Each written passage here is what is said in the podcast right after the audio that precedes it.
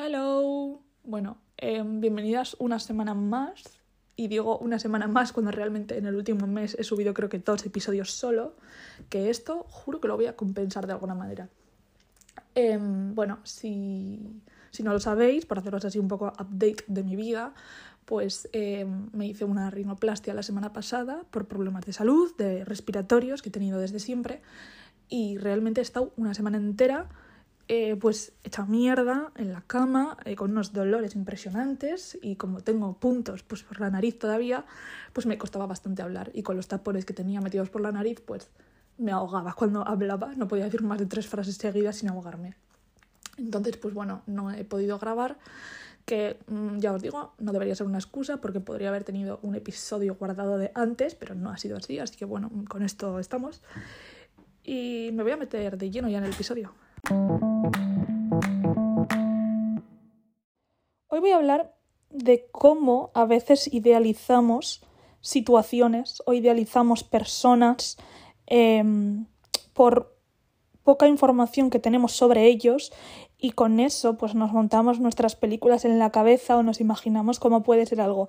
Pero eh, no solo idealizamos parejas, sino personas a las que admiramos o situaciones, ¿no? Y cómo pensamos que pues en esas circunstancias esas situaciones todo es perfecto y no le vemos nunca la cara mala a, a la situación y yo creo que eso hace que bueno pues luego nos afecte negativamente en otros aspectos. Sé que eh, ha sido demasiado ambiguo lo que acabo de decir, pero cuando lo desarrolle pues igual nos entendemos todas un poco más. Entonces, eh, voy a empezar hablando de cómo nosotros idealizamos a personas que no conocemos por redes sociales, eh, porque hayamos oído cosas hablar sobre ellos. Por ejemplo, eh, y antes de meterme realmente en los ejemplos que os quiero dar, eh, os hago un spoiler desde ya que este capítulo eh, está basado un poquito en un episodio de Emma Chamberlain que oí hace bastante ya, pero se me quedó tan grabado en la cabeza que bueno, pues eh, yo también quería dar como mi perspectiva sobre este tema, que el episodio se llama Is Anyone Actually Cool o algo así. Eh, realmente es alguien tan cool y ella hablaba de cómo eh, nosotros pues nos montamos una película en la cabeza de cómo es una persona eh, pues por sus redes sociales viendo como su Instagram y decimos joder esta persona es súper guay pero realmente cuando dejas de idealizar a las personas eh, las pones un poco en el suelo a tu nivel y las conoces tienes una conversación con ellas te das cuenta que no son nadie mejor que tú, nadie eh, es más guay que tú, está súper guay tener admiración por personas, pero no nos olvidemos que son personas. Y está bien tener la perspectiva de, joder, esta persona se está mostrando en redes sociales así, está creando su propia imagen por redes sociales así, y nosotros podemos meternos en su Instagram y decir, joder, esta tía es súper guay o este tío es súper guay. Pero realmente en cuanto las conoces y tienes una conversación normal con ellas, te das cuenta que no son nada del otro mundo. Todo el mundo eh, crea su propio branding. Eh, pues yo qué sé, con la ropa que usas, eh, la música que escuchas, las películas que ves, eh, las fotos que subes a Instagram y eso hace como el conjunto de una persona o que tenga su propia estética y que tú digas, wow, qué guay es esa persona. Pero en cuanto te pones a su nivel y empiezas a no idealizar a las personas y no imaginarte cómo es su vida es solo por lo que muestran o lo que quieren mostrar, pues te das cuenta que realmente nadie es tan guay, realmente nadie está por encima de ti eh, y las comparaciones un poco se quedan como extentas de todo esto. Vale, y quiero hablar de mi adolescencia en esto. Y sé que hablo mucho de mi adolescencia, pero porque realmente creo que en mi vida he tenido como dos puntos de inflexión, ¿no? Y el primero de ellos creo que pasó en la adolescencia. El segundo, pues igual hace un año o dos.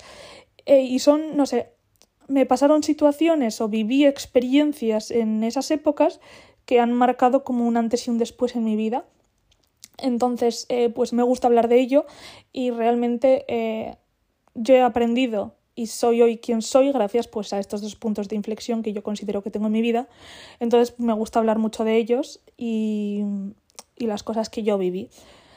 Em, Esto voy a tocar esto un segundo y si eso yo lo hablaré como más extendido en otro podcast porque es algo de lo que pues me interesa mucho hablar y me gusta mucho leer, ¿no? Que es eh, tanto cuando a ti te pasan cosas buenas como malas, yo personalmente em, me gusta buscarle el porqué y el motivo a todo. Es decir, por ejemplo, cuando te pasan a ti cosas malas, eh, hay muchas personas que se quedan en un círculo vicioso diciendo ¿por qué me ha pasado esto a mí? Soy la víctima en todo esto, no me lo merezco, porque esa persona es tan mala eh, y me ha hecho esto y yo soy tan buena, no me lo merezco, ¿qué he hecho yo para merecer esto? Entonces, eh, cuando tú te quedas en ese círculo vicioso de ¿por qué a mí? dejas de poder avanzar en tu vida. Entonces, em, sé que en algunas situaciones es casi imposible buscarle la otra cara del aprendizaje a una situación mala o desagradable, ¿no? Pero siempre hay algo que tú puedas buscar para sacar un aprendizaje de ello. Para sacar un aprendizaje en el sentido de esto no me vuelve a pasar. ¿Por qué? Vamos a analizar por qué yo he llegado a esta situación. Vamos a analizar por qué a mí me ha pasado esto. Entonces vamos a ir mm, semanas, meses, años atrás. ¿Por qué yo he llegado a esta situación? Vale, pues vamos a analizar todos esos puntos que yo eh, pues me implican y me pues eh, estoy yo metida en ellos y vamos a ver cómo yo los puedo cambiar en el futuro para que nunca más se repita esto. Y lo mismo para las cosas buenas. Vamos a ver qué he hecho yo para llegar a esta cosa tan buena que me ha pasado. Entonces, ¿qué voy a hacer? Pues repetirla otra vez en el futuro para que me sigan pasando las cosas buenas. Em, esto yo lo leí en un libro y la verdad que a mí este libro pues eh, no lo voy a recomendar porque realmente creo que hay varias cosas que no me gustaron para nada en este libro, pero eh, esta lección o este aprendizaje pues sí me gustó bastante. Entonces, eh, pues ya digo, yo en mi adolescencia pues tengo dos puntos de inflexión en los que dije, vale, en mi adolescencia me han pasado cosas buenas y cosas malas. Las cosas malas vamos a mirar hacia atrás, vamos a ver por qué yo he llegado a esta situación y aunque igual yo no he sido la culpable de esto, me lo ha causado una persona o varias o muchas o tal, vamos a ver cómo no va a pasar esto en el futuro o cómo esto no se va a repetir en el futuro. Entonces vamos a analizar todas esas situaciones en las que a mí me implican. Por ejemplo, si alguna persona me ha hecho mucho daño, igual es que yo le he dejado sobrepasar mis límites. Y sé que eh, es muy difícil reconocer que igual salir como de ese espectro de yo soy la víctima en todo esto, pero si no te vas a quedar toda la vida estancada en esa situación y no vas a poder continuar. Entonces, eh, sacamos, aquí sacamos aprendizaje de todo. Y yo, en mi vida, os juro que soy una persona que saca aprendizaje de todo, tanto para lo bueno como lo malo. Entonces, así, pues me permito yo eh, superar situaciones y seguir adelante. Entonces, eh, lo siento por el rollo. Eh, volvemos al tema. Em, lo primero, em, voy a hablar, creo que voy a hablar de, tres idealizaciones, que va a ser primero, eh, personas que no conocemos. Segundo, pues situaciones eh, que vemos por redes sociales, como puede ser, yo qué sé, eventos con no sé cuántos influencers super guays montados, con mil regalos y que se lo están pasando súper bien, como idealizamos pues esas situaciones.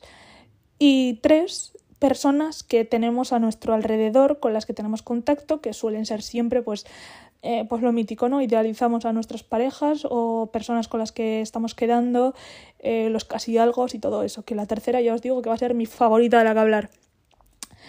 Em, pero, ¿cómo nosotros idealizamos a personas que no conocemos? Normalmente suele ser o por redes sociales, porque las hemos visto, vemos su vida o lo que nos, quieren mostrar de su vida, mejor dicho, em, o personas igual también que no son influencers ni famosas, solo que hemos oído hablar de ellos, que viven como igual en nuestro entorno, eh, yo qué sé, se habla de ellos en nuestro grupo y tú dices, jo, qué tía más guay o qué tío más guay, y cómo a veces pues eh, eso siempre da pie a que nosotros nos comparemos con nuestras vidas, con las cosas materiales que tenemos, como siempre, y con los planes que hacemos.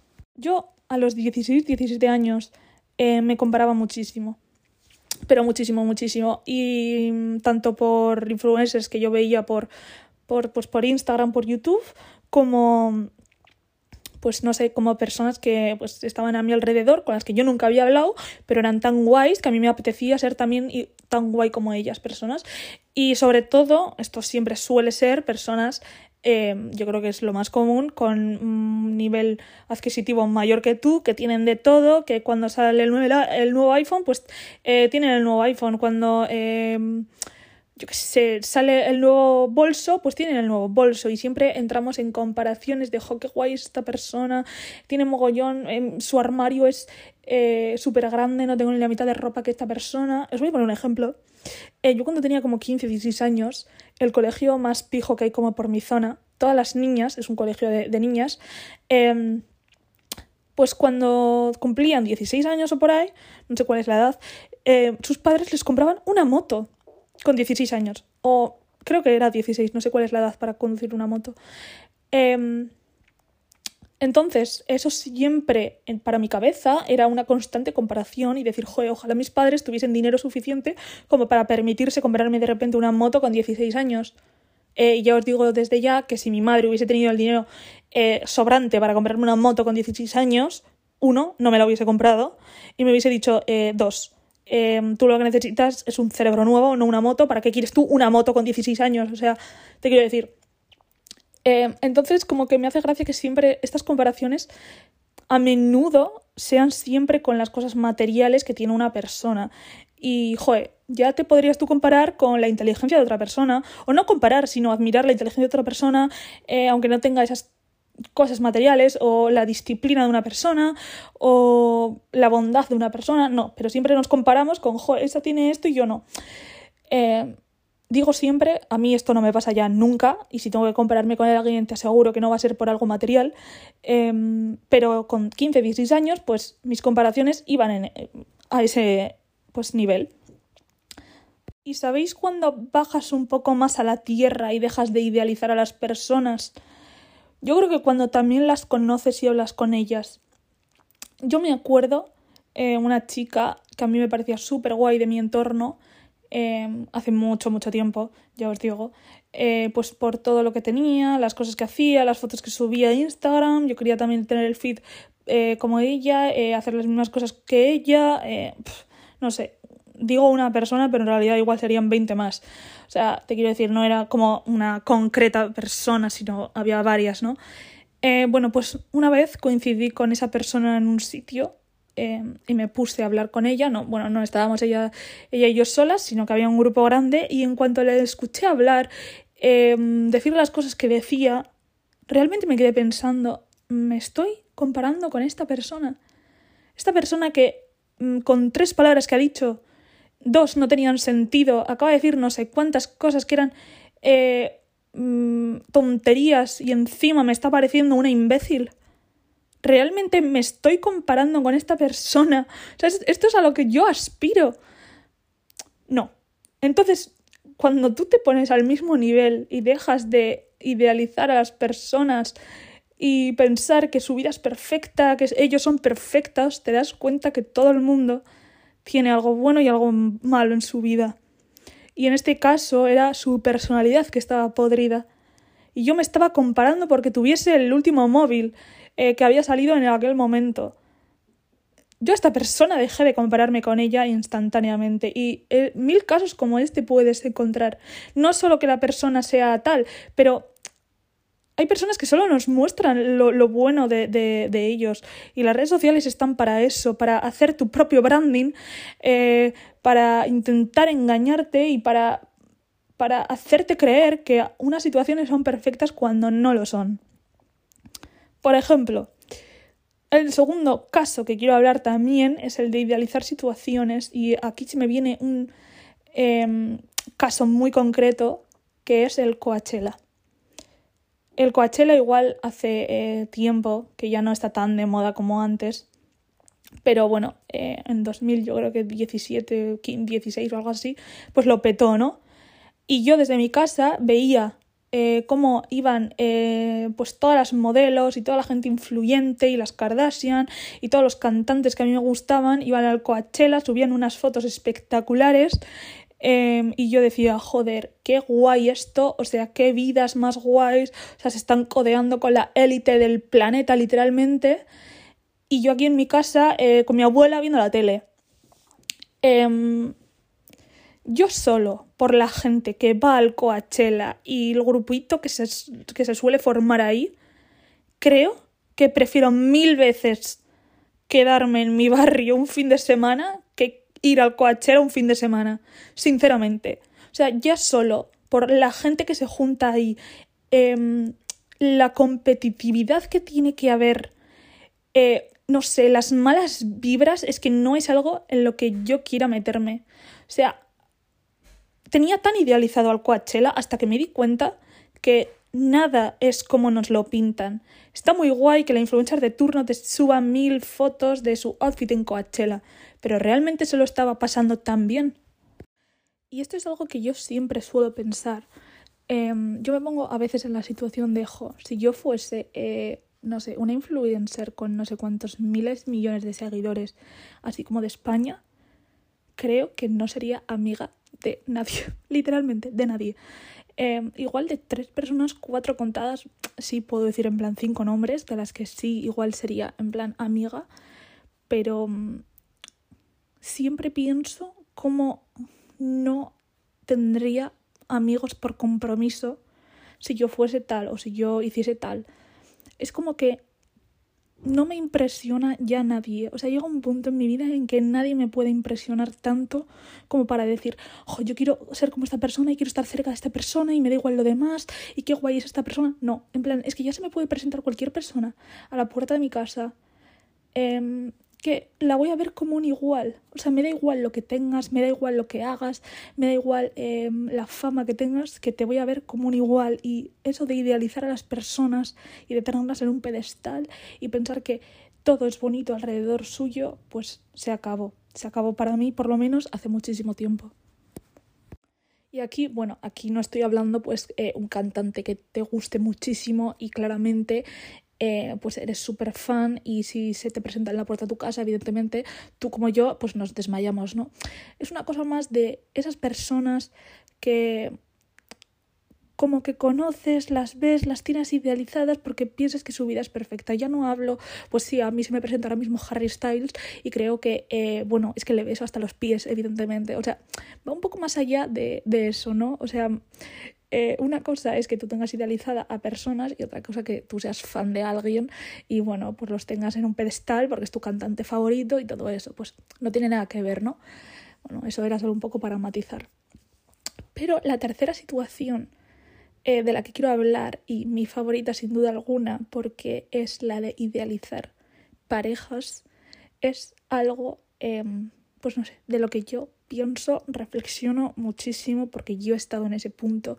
Yo he tenido idealizada a varias personas a lo largo de mi vida y yo pensaba que eh, nunca iba a encontrar a nadie igual que ellas. Entonces es muy duro cuando eh, tu cabeza automáticamente idealiza a la persona con la que estás o realmente con la que no puedes estar, porque en mi caso ha sido eso y creo que en el caso de muchas personas es eso. Y es muy distinto a idealizar y compararte con personas a las que tú crees admirar o idealizas en el sentido de querer ser como ellas, como en los casos que pues hemos hablado ya. Esto es otro tipo de idealización y creo que es pues uno de los más heavies sin hacer de menos a los otros. Bueno, igual lo digo porque es también el que más me ha tocado a mí, Em, y es, yo creo que uno de los más difíciles del que romper como esos esquemas y decir no, esta persona em, no es perfecta para mí, nadie es perfecto para mí. O sea, yo no necesito otra persona para yo ser perfecta, quiero decir. Em, pasa mucho en las relaciones que, eh, sobre todo cuando hay una persona con la que estamos hablando durante meses, la conocemos perfectamente, pero hay algo que no cuaja entre los dos, es decir, no llegamos a ser parejas, el famoso casi algo, que tú realmente piensas que esa persona está hecha para ti. Y te da igual lo que te estén diciendo tus amigas, eh, lo que todas las red flags que puedas estar viendo las ignoras como si tuvieses una venda en los ojos y tienes súper, súper idealizada a esa persona. Crees que no va a haber nadie como esa persona, ignoras todo lo malo que te hace, piensas que no vas a tener una conexión igual nunca en la vida con otra persona y esto pasa cuando idealizas al extremo a una persona que piensas que no hay nadie como ella. Y es completamente mentira, déjame decirlo desde ya. Yo tuve idealizada a dos personas en mi vida. Em, la primera de ellas, lo voy a hablar un poco más, em, era un chico con el que yo estuve quedando prácticamente un año. Un año de idas y venidas, un año de mm, quedamos ahora, lo dejamos, quedamos ahora, lo dejamos. Nunca llegamos a ser pareja, eh, pero porque él no quiso en ningún momento ser pareja. Fue mm, un castigo que yo tuve durante un año y medio, eh, el cual me estuvo torturando. y no me malinterpretéis, yo con él me lo pasaba súper, súper bien. Ahora, le tenía en un pedestal. Yo pensaba que a mí me habían duplicado como género masculino y me habían eh, puesto en el cuerpo de ese hombre porque para mí éramos la misma persona, el mismo tipo de humor, hablábamos igual, nos gustaban las mismas cosas, pensábamos igual en todo, eh, teníamos los mismos gustos, nos gustaban las mismas películas, las mismas series, eh, todo, todo, absolutamente todo, parecía un clon de mí. Em, ¿Qué pasaba? Que por algún motivo, pues el chico no estaba enamorado de mí y eso es lícito eh, completamente. Y yo no quiero decir que él me hizo cosas malas, sí que se portó un poco mal conmigo en muchos momentos, pero yo eso ahora mismo lo tengo superadísimo, yo a día de hoy tengo una relación muy buena con él y mm, no es alguien con el que yo hable diariamente, pero sí que, pues bueno, mm, de vez en cuando prácticamente dos veces al año, pues eh, nos hacemos un update de nuestras vidas y la relación es muy buena. ¿Qué pasa? Que yo en su momento em, a ese chico, pues lo que os digo, pensaba que no había nadie igual, yo nunca había tenido y a día de hoy es la conexión más fuerte que yo habré tenido con alguien. Em, ¿Qué pasa? Que yo ahora con el tiempo, una vez que yo ya superé a ese chico que me costó tranquilamente dos años superar, porque ya os digo que yo pensaba que no iba a encontrar a nadie como él, cuando ahora hablo con él y ya he dejado de idealizar a las personas, inclusive él, me doy cuenta que no es más que todas las personas que he conocido en mi vida, que yo todo esto me lo estaba creando en mi cabeza. Sí, vale, tenemos los mismos gustos, nos pensamos igual en muchas cosas, pero no es el único ser humano de la Tierra con el que voy a tener esta conexión. Y si realmente ese chico no la ha tenido conmigo para hasta llegar al punto que decir, bueno, quiero salir contigo, pues está realmente hecho para mí, pues ahí ya va la primera pues eh, no red flag, pero la primera flag de decir, tía, él no te quiere. ¿Por qué vas a estar tú detrás de un chico que no quiere estar contigo? ¿Por qué no le bajas a la tierra y dices, vale, yo en plan, tengo muchas conexiones con muchas personas, ¿por qué este me ha tocado más que el resto? Es un ser humano normal y hoy en día, cuando hablamos, lo pienso mucho, en el sentido de decir, no, eres más que nadie. No somos perfectos el uno para el otro. No te tengo idealizado, así que ya hoy en día puedo ver todas las cosas que no me gustan de ti. Pero puedo verlas al igual que se la veo a mi mejor amiga, se lo veo a mis amigos, se lo veo a mis padres, se lo veo a mi hermana. Todo el mundo tiene cosas que no me van a gustar, evidentemente. Ahora, yo a este chico antes no se las veía. Eh, pasaban por alto completamente a día de hoy puedo decir, vale, esto no me gusta de él, esto no me gusta de él, pero hay muchísimas otras cosas que sí me gustan. ¿Qué pasa? Que yo, en el momento que me vuelva a enamorar, evidentemente encontraré una persona de la que eh, me gustarán tanto sus defectos como sus virtudes. Y eso no significa que eh, vaya a pensar que esa persona es irreemplazable en mi vida y que si se va, eh, voy a perder una parte de mí y me voy a quedar vacía como me ha pasado anteriormente. Ahora mismo voy a ir de primeras y pensar todo el mundo es reemplazable, las relaciones se acaban, eh, es normal. Lo que no puede ser es que yo tenga idealizada tanto una persona que si esa persona se va de mi vida, mi, una parte de mí se va con ella. Ahora, también pienso que esta sensación se agrava cuando la persona con la que estás nunca llega a ser tu pareja y siempre se queda en el casi algo. Y esto pues lo habréis escuchado muchísimo como yo, pero es totalmente de verdad que como no has vivido cosas buenas y cosas malas con esta persona, no la has conocido como pareja, no tienes una idea de cómo puede ser tu vida con esa persona y solo te imaginas las cosas buenas, porque no has experimentado ni las buenas ni las malas, pero tu cabeza evidentemente solo se imagina las buenas. Ahora, si esa persona llegase a ser tu pareja realmente, igual no estaría tan idealizado como lo está. Y ya el hecho de que alguien no quiera estar con nosotros nos hace un poco de pupa en el ego. Es decir, de pensar, eh, ¿por qué no le gusto? Si yo para mí soy perfecta, eh, tenemos una conexión súper guay, ¿por qué no le gusto? No, es que es normal que nos haga daño un poco en el ego y eso nos hace pues eh, no obsesionarnos, pero sí eh, nos atrae más la persona cuando no nos gusta que cuando nos gusta y nos lo da todo, ¿no? Pues eso, pues así funciona el ser humano y da un poco de asco, pero bueno. Em, y esto em, no quiero decir que sea 100% así, pero también pienso que em, idealizar a una persona y tener baja autoestima van un poco de la mano. Es decir, yo hoy en día que soy una persona con una muy buena autoestima, no considero que nadie sea ni mejor que yo, ni, ni idealizo a las personas hasta el punto de decir no voy a encontrar a nadie como esta persona porque esta persona me complementa a unos niveles que nadie me ha complementado. No. Ahora yo que soy una persona con buena autoestima, pienso, vale, esta persona está muy guay, hemos tenido muy buena conexión, eh, podemos complementarnos. Ahora, si esta persona decide irse un día, sí, evidentemente no soy de piedra, me va a hacer daño, me va a doler. Ahora, una parte de mí no se va a ir con esa persona porque no me está complementando eh, una parte que a mí me falta, sino que conjuntamente nos estamos complementando cuando él está al 100 y yo estoy al 100. Entonces, em, ¿qué pasaba cuando yo vivía estas situaciones? Que mi autoestima era muy baja. Yo pensaba que eh, no era lo suficiente para nadie. Entonces, cuando alguien decidía estar conmigo, yo decía, esta persona no la puedo soltar porque eh, si por mm, ha decidido que quiere estar conmigo, eh, yo tengo que ser perfecta para esta persona, como alguien como él puede fijarse en alguien como yo.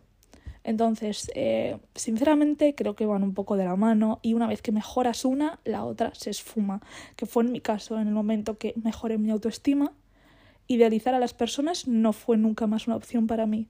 Y creo que eh, a partir de ahora, ya que lo tengo muy presente en mi cabeza, no creo que vuelva a idealizar nunca más a una persona y hace muchísimo que no lo hago. Desde mi última relación, que siempre menciono así un poco por encima, Em, es a la que le tenía súper, súper, súper idealizada, no he vuelto a hacerlo, pero porque para mí fue eh, un golpe de conciencia automático de decir esto tiene que cambiar y no puedes eh, dejar que las personas mm, te hagan esto, te traten así, tú des tu 100% mm, y se esfumen y se lleven eh, una parte de ti. Entonces, no sé, no sé qué opinaréis vosotros, para mí esto pues es así, igual alguien me dice no, yo creo que tal, y me rompe un poco los esquemas que yo tenía pensado en la cabeza, pero bueno, em, ya os digo que si queréis decirme algo, siempre eh, pues contesto por Instagram, a todo el mundo que me habla, siempre, siempre, siempre le contesto, y me gusta también como escuchar cuando tenéis cosas que decir, así que no sé tenéis abierto esa vía por Instagram y creo que no tengo nada más por donde me podéis escribir.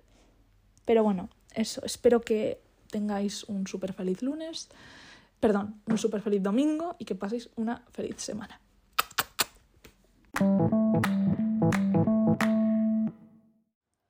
Hello, bienvenidas una semana más. Em, ¿Qué tal todas? Bueno, no me podéis responder, pero yo espero que estéis súper bien. Y eh, hoy vengo con un episodio que tenía muchísimas ganas de hacer desde hace mucho tiempo, porque es algo que a mí me gusta mucho, algo que creo que todas deberíamos hacer o intentar hacer al menos. Y yo sé que algunas pues igual esto lo tienen como más trabajado que otras, pero si este es tu caso, que no habías pensado mucho en este tema, pues me encantaría pues eh, que podamos hablar de esto todas juntas y las que ya lo practiquéis, pues bueno, que se os refuerce un poco más todo porque yo también es algo que practico mucho, que ahora mm, sé que no estoy diciendo nada, eh, pero ahora sabréis de qué estoy hablando. Y así como para contaros un poco mi vida, pues em, hoy es lunes, este sábado tuve una boda, eh, me lo pasé súper bien, he tenido una semana también muy buena, em, llena de trabajo, muchísimo trabajo, pero aún así buena, porque eh, creo que no lo he dicho nunca, yo soy diseñadora em, y trabajo pues eh, diseñando mm, marcas, logos, eh, páginas web, aplicaciones para el móvil y todo esto. Creo que en la vida lo he mencionado. Aunque yo estudié publicidad y relaciones públicas, eh, terminé el año pasado. Eh, sí, creo que sí, el año pasado. O hace dos años. Bueno, el caso. Em, y ahora me dedico a ser diseñadora, o sea, a mí las redes sociales evidentemente no me dan dinero ni de comer ni nada, es un hobby. Eh, pero para quien no lo sepa, eh, yo cuando terminé la carrera estuve trabajando, bueno, y durante la carrera estuve trabajando en un estudio de diseño y mm, cuando pues pasaron un año más o menos, un año y medio, eh, me di cuenta pues que, bueno, no me di cuenta, sino que pues lo mío era emprender. Yo siempre he sido una persona que, que pues le gusta dirigir proyectos y le gusta... Mm, soy bastante cabezona, ¿no? Entonces a veces cuando las cosas no salían como a mí me gustaban, pues me frustraba bastante. Entonces eh, decidí emprender con, no os voy a mentir, tranquilamente 70 euros en la cuenta del banco. Em, me hice autónoma y empecé a emprender por mi cuenta con una amiga mía de la universidad que, bueno, pues le pasaba un poco lo mismo. Montamos las dos una agencia, ella pues lleva el tema del marketing, yo llevo el tema de diseño y a raíz de ahí pues conocimos a unos chicos que estaban emprendiendo con un proyecto también y eh, nos metimos en su proyecto. Entonces ahora mismo pues estoy a mil cosas a la vez. Entonces, eh, pues eso, esta semana justo mm, suelo tener muchísimo trabajo de lunes a domingo porque yo trabajo fines de semana también y mm, esto me parece que no sé por qué nunca lo he contado. Y, eso, eso es un poco mi vida. Entonces este sábado, pues tuve un sábado en el que no hice absolutamente nada de trabajo, que hacía muchísimos sábados que no me pasaba. Y bueno, sin más, y aunque tenga mucho trabajo, esto es lo que quería decir, eh, es algo que me gusta. Entonces no, no, me importa tener trabajo ni no me importa tener reuniones a la una de la mañana, que suelo tenerlas a menudo, em, porque es algo que me gusta. Entonces, no sé. Esta semana, resumen, he tenido una semana muy buena. Y empezamos.